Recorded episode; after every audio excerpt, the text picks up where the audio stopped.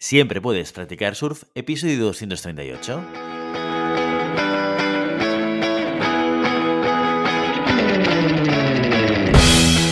Bienvenido y bienvenida a Siempre puedes practicar surf, el podcast diario sobre recursos humanos.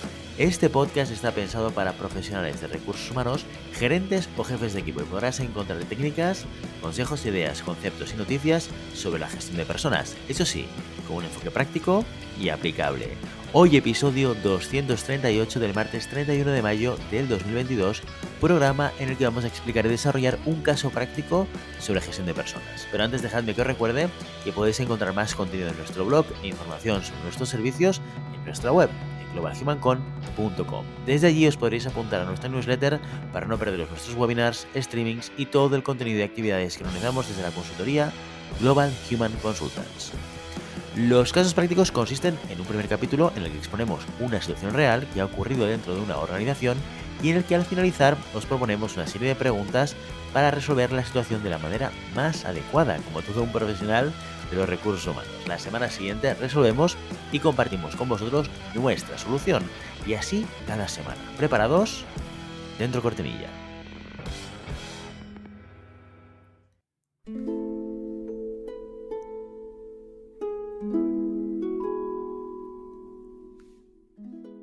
Esta es una historia real. Los hechos descritos tuvieron lugar en Marbella en 2010. A petición de los protagonistas, los nombres han sido cambiados. Por respeto a todos los demás, el resto ha sido contado exactamente como ocurrió. La compañía Vox SA lleva operando en España desde hace 15 años. Es un negocio multinacional alemán que da empleo a 2.000 personas de todas las edades, desde jovenzuelos de 18 años que obtienen su primer empleo hasta profesionales de más de 60 años con una larga y exitosa carrera laboral. También tiene una buena proporción de empleados de hombres y mujeres en multitud de situaciones diversas, casados, solteros, parejas de hecho, divorciados con hijos, familias y familias numerosas. Vamos, que en S.A. hay mucha diversidad.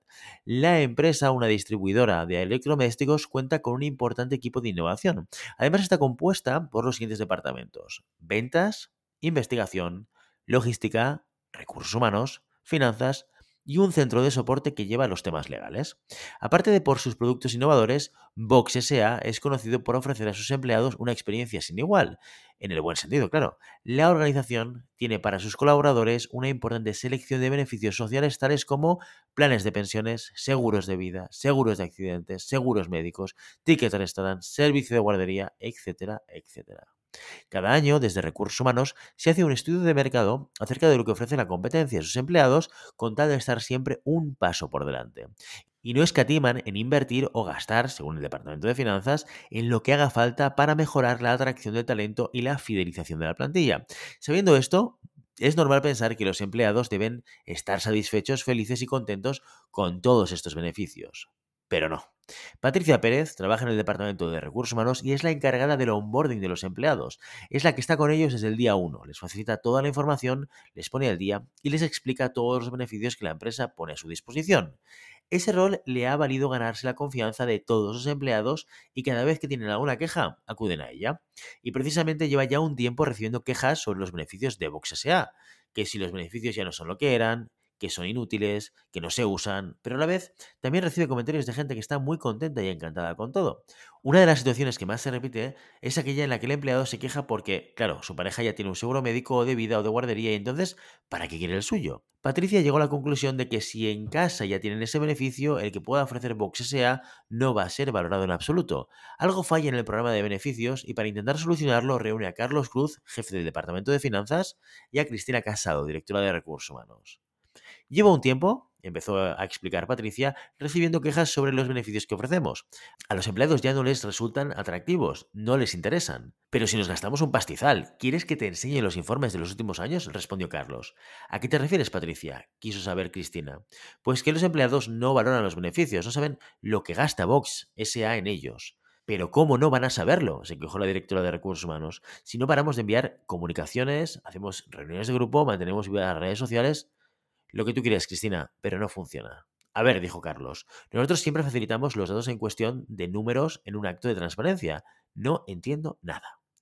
Patricia suspiró y respondió, Pero nadie mira esos datos. Además, es información sosa, son números, no hay chicha, no se entiende. Ya bueno, sigo Carlos. Si te soy sincero, a mí tampoco me importa mucho lo que se gaste la empresa en el seguro médico. Personalmente preferiría que me pagaran el gimnasio. Ya, y a mí un seguro de viajes, dijo Cristina. Está claro que cada uno tiene sus preferencias. Lo que a ti te beneficia no es lo que me beneficia a mí. Espera sentada si pretendes que nos aumenten el presupuesto, dijo Carlos. Sí, lo sé, pero ¿hay algo que podamos hacer sin necesidad de aumentar los costes? preguntó Patricia. Mirad, voy a hablar con Global Human Consultants y les pedimos asesoramiento en compensación y beneficios a ver qué nos dicen. Preguntas de esta semana. Si fueras GHC, ¿cómo asesorarías a Patricia, Cristina y Carlos? ¿Hay alguna manera de adaptar los beneficios según las preferencias de cada empleado?